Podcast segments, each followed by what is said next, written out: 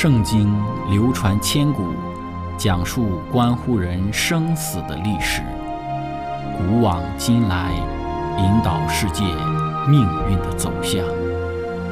圣经历经风雨，见证真爱永恒的真理，惊天动地，拯救堕落罪孽的生灵。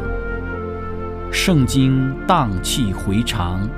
感动铁石心肠的生命，坚往之来，翘首以待基督的复临。希望福音广播电台圣经系列解经节目开卷有益，让我们翻开这本千古奇书，去领悟其中可以扭转人生的真理。亲爱的听众朋友，平安！欢迎您收听《圣经解经》节目《开卷有益》，我是您的朋友志成。今天我们学习的圣经是在《创世纪》的十二章一到第三节。经上记着说：“耶和华对亚伯兰说：‘你要离开本地本族富家，往我所要指示你的地去。我必叫你成为大国，我必赐福给你，叫你的名为大。’”你也要叫别人得福，为你祝福的，我必赐福与他；那咒诅你的，我必咒诅他。地上的万族都要因你得福。亲爱的朋友，今天我们要从这一段的经文中一起学习的主题是第二次的呼召。开始学习之前，我们一起聆听一首诗歌：主，我跟你走。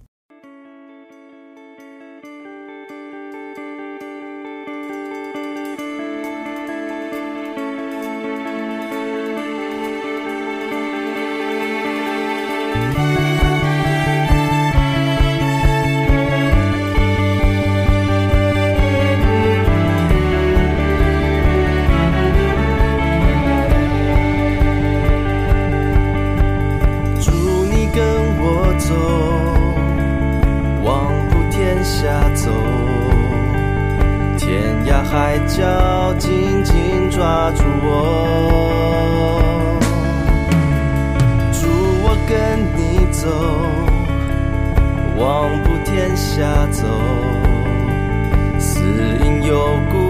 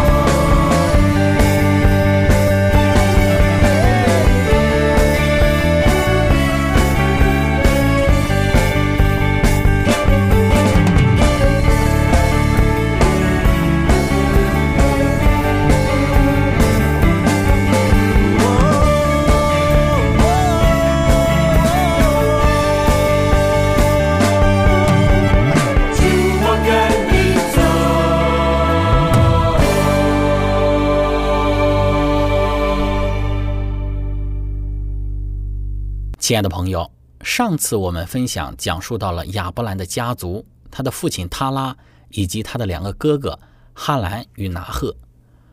我们说亚伯兰还与他的父亲还有他哥哥们在一起的时候，上帝他的第一次的呼召就临到了亚伯兰，要他离开加勒底的乌尔，往上帝指示的迦南地区。当然，我们说作为最小的儿子，很有可能作为最小的儿子亚伯兰。在当时族长文化主导的背景之下，显然亚伯兰影响了他的父亲塔拉。那么，在他父亲塔拉的一个主导下，亚伯兰整个家族就开始了往迦南地的迁徙。但是，因为某一些圣经之中没有记载的原因，在中途哈兰他们就暂时停了下来。那么，塔拉也死在了哈兰。或许是由于他父亲塔拉年老或者是患病的缘故，他们停留在哈兰的。那么塔拉死了之前，那么他的大儿子哈兰也已经死了。因此，当塔拉死后，主导事情的人应该是塔拉的第二个儿子拿赫。但是我们看到拿赫并没有继续带领他们整个家族去完成他们需要完成的前往迦南地的旅程。我们看到他们被哈兰地的肥沃所迷惑，而不愿意离开了，因此就有了创世纪十二章之中上帝对于亚伯兰的第二次的呼召。我们说，并不是说亚伯兰不愿意离开哈兰，与家族的其他成员一样，他也留恋哈兰地的肥沃，并非如此，乃是因为有家族文化的牵连。因此，在创世纪第十二章当中，上帝第二次的呼召临到了亚伯兰的时候，我们看到亚伯兰他乃是毅然决然的离开了家族、家庭对于他的牵绊，继续的按照他们起初的计划而行。亲爱的朋友，那么在今天我们所读的经文中，上帝对于亚伯兰的第二次的呼召是由三大部分的内容组成的，就是命令、应许。和赐福，我们说这三者之间的关系非常的密切。上帝应许的应验和对他赐福的领受，只有在当他的命令被人遵守的时候才可能实现。那么，首先我们来看第一部分的内容，就是命令。圣经说，耶和华对亚伯兰说：“你要离开本地本族富家，往我所要指示你的地去。”圣经讲到上帝的命令。是命令亚伯兰要离开他自己的本地本族富家。那么其实呢，我们看中文和合本的圣经里面呢，圣经里面的内容并没有把这种命令的语气表达出来。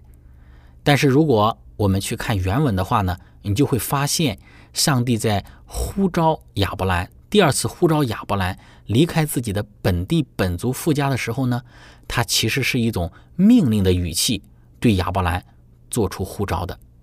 我们说这非常的重要。当上帝用命令的语气呼召亚伯兰，我们说不是说亚伯兰他不愿意离开自己的本地本族富家。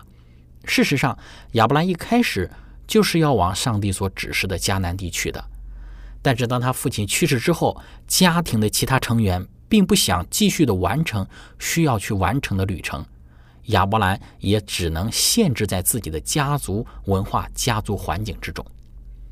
那么，我们说，圣经注释里头讲到，耶和华的呼召是要求亚伯兰要与过去完全的分离，他不仅要离开两河流域，也就是他的故乡美索不达米亚的加勒底的乌尔，那么，而且还必须要放弃家庭的联络。甚至是他的富家，永不再回他的本族本民当中去。我们说这是一个极其严峻的考验。哈兰和乌尔也都分享着相同的文化、相同的文明和生活水平。当他离开两河流域而跨越到叙利亚和巴勒斯坦之时，而这所有的一切将会被立刻改变。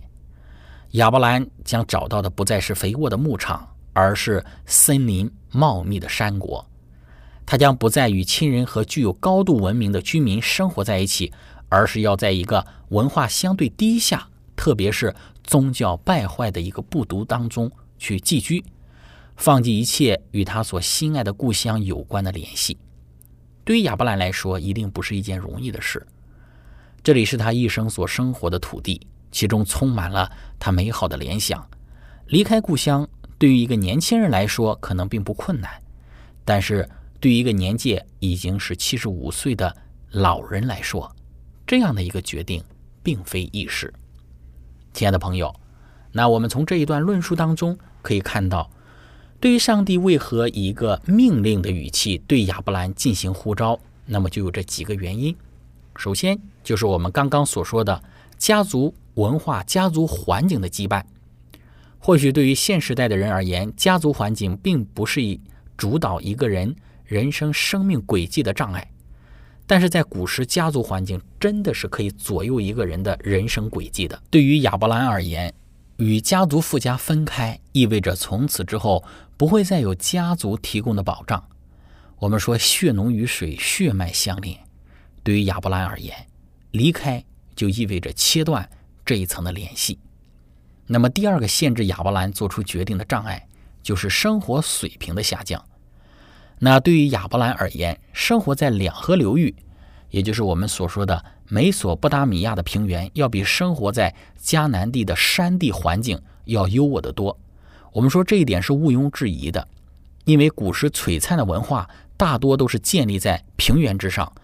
充足的水源、平坦的地势提供了便捷的交通以及彼此之间更多的交流，那么也就更有利于文化的建立。亚伯兰的故乡两河流域就是这样一个优渥的环境。但是，当上帝呼召亚伯兰去往迦南地，这个地方其实属于一个山地。我们说这个地方没有大片的肥沃的草场，也没有大片的平原，也提供不了便捷的交通，甚至充足的水源。都没有办法有一个充足的保障，因此呢，对于亚伯兰而言，做出继续前进的行动也有一定的障碍。那么第三个限制亚伯兰做出决定的障碍就是文化宗教的冲突。针对这一点，我们也要做出说明，因为当他们离开加勒底的乌尔之时，我们知道当时的乌尔是敬拜月亮之神新的，那么这一点。考古历史已经能够给我们提供充足的证据。我们说埃及人拜的是太阳神，但是这一个亚伯兰的故乡加勒底的乌尔那个地方人所拜的神是月亮神。这种拜偶像的一种行为，也势必影响着当时亚伯兰的家族。所以，上帝第一次的呼召临到亚伯兰，是要他离开这种偶像崇拜的环境，去往一个新的环境中。那么，当他们走到哈兰的时候，其实哈兰与乌尔的文化依旧是一样的，也就是亚伯兰他们并没有因为到了哈兰，他们就脱离了两河流域的偶像崇拜的文化。所以，上帝第二次的呼召临到亚伯兰，要他继续往前。但是，当时迦南地的文化比乌尔与哈兰的文化更好吗？他们的宗教更纯洁吗？显然不是，在迦南地的宗教相对更加的堕落，更加的不好。但是上帝为何要亚伯兰去往迦南地呢？显然是要亚伯兰在迦南地建立一个完全以上帝为主的一个圣洁的一个族系。上帝要亚伯兰去到他所指示他的地方去。创世纪十一章三十一节就暗示说，亚伯兰最初的目的地就是迦南。显然，上帝已经特别指明了迦南地是他旅行所要指向的土地。亚伯兰显然知道迦南是上帝所希望他达到的土地，他是以迦南为目标出发的。保罗在希伯来书十一章第八节论述亚伯兰这一段的历史的时候说道：“亚伯兰出去的时候还不知道往哪里去。”这显然是指他从今以后将没有确定的居所，而将成为一个客旅和陌生人。从此，上帝将天天引领着他。而他将永不知晓遥远的未来如何。这建立了一个以上帝为中心的信仰，一个时常仰望、倚靠上帝的信仰。即便在迦南地这样的一个环境中，这样的一个信仰才能够被建立起来。亲爱的朋友，这是我们所说的，在第二次的呼召临到亚伯兰的时候，明显的摆在亚伯兰面前的三大障碍。上帝以一个命令。对亚伯兰进行了第二次的呼召，在《先祖与先知》这本书之中说道：“上帝给亚伯拉罕的信息是：你要离开本地本族富家，往我所要指示你的地去。上帝为要使亚伯拉罕适于做他的大功，做他圣言的保持者，就必须叫他离开早年的生活环境，因为本族和朋友的影响有碍于上帝所要给他仆人的训练。如今，亚伯拉罕既然与上天有了特别的联络，就必须住在外人中间，他的品格必须特殊而与世人完全不同。他甚至很难向朋友们解释明白自己行动的方针。属灵的事唯有属灵的人才能洞察。他的动作和行为是他拜偶像的族人所不能理解的。亲爱的朋友，我们看到，上帝要让亚伯兰成为他圣言的保持者，那么他早年的生活环境会成为他的障碍。他本族和朋友的影响也会成为上帝训练他的障碍。他要成为一个品格与世人不同的人，必须要住在外人中间，完全的脱离自己所熟悉的文化。这一切都是上帝对于亚伯兰的呼召时，上帝的目的和计划。上帝以一个命令对亚伯兰进行呼召，然后在上帝呼召亚伯兰之前，亚伯兰也已经显示出他与周遭之人不同的属性。《先祖与先知》这本书之中继续说道：“世人从巴别城分散之后，拜偶像之风几乎又遍及了全地。最后，耶和华就任凭那些刚愎犯罪的人一意孤行，他只拣选了闪的后裔亚伯拉罕，为后世的人保守了上帝的律法。亚伯拉罕生长在迷信和邪恶的环境中。”甚至连他那曾保守认识耶和华之知识的父亲。也受了四面败坏的影响，而离弃耶和华去侍奉别神。但是真信仰是绝不会中断的。上帝总是保留一般侍奉他的渔民：亚当、赛特、以诺、马土萨拉、挪亚和闪这一世系的人，一直持守着上帝旨意的宝贵启示。后来，他拉的儿子亚伯拉罕成了这神圣委托的继承者。虽然有拜偶像之风在各方面引诱他，但他并没有受到影响。众人悖逆他，笃信他坚定不移地守着敬拜独一真神的信仰。上帝把他的旨意传达给亚伯拉罕，使他对律法的条例以及借基督所要成就的救恩都有清楚的认识。亲爱的朋友，分享到这里，我们一起来聆听一首诗歌《耶稣》。耶稣。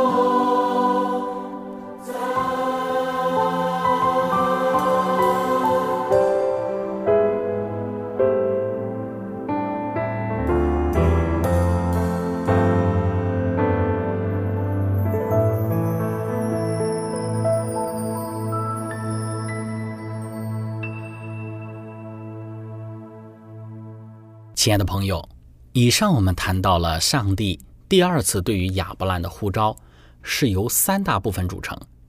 第一部分是命令，上帝一个命令开始对于亚伯兰进行第二次的呼召。之所以是一个命令开始，其中给我们看到的是亚伯兰他所面对的眼前的障碍。这三大障碍需要亚伯兰去克服。对于亚伯兰而言，这不是没有困难的。但是因着亚伯兰他那坚定不移的敬拜独一真神的信仰，这些障碍他最终克服了。最终，他带着自己的妻子和侄儿罗德，从哈兰继续的往前去，去往上帝指示他的迦南地。圣经说道：“亚伯拉罕因着信蒙召的时候，就遵命出去，往将来要得为业的地方去。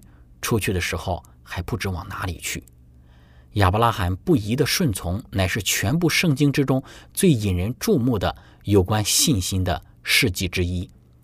因为在亚伯拉罕看来，信就是所望之事的实底，是未见之事的确据。亚伯拉罕他仰赖上帝的应许，虽然从外表上来看，这个应许还没有一点现实的一个保障，但是他却舍弃了本地本族富家，随着上帝的引领到未知的地方去。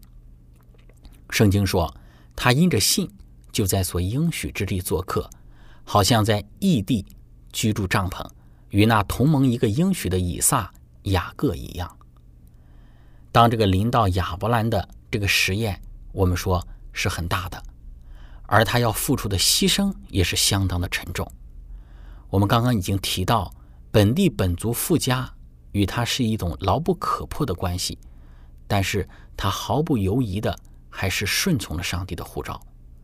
那么他所要去的那个地方，关于这个应许之地，亚伯兰他也没有什么提问。例如说，那个地方土地是否肥美，气候是否适于健康，环境是否合宜，是否有发财的机会。在亚伯兰看来，上帝既已吩咐，作为他的仆人就理当顺从。地上最幸福的地方，就是上帝要他去的地方。亲爱的朋友，今天我们的分享就到这里。我们主要论述的就是上帝对于亚伯兰的第二次呼召，作为一个命令开始，其主要的原因是什么？而亚伯兰最终我们也看到他那信心，他那勇气。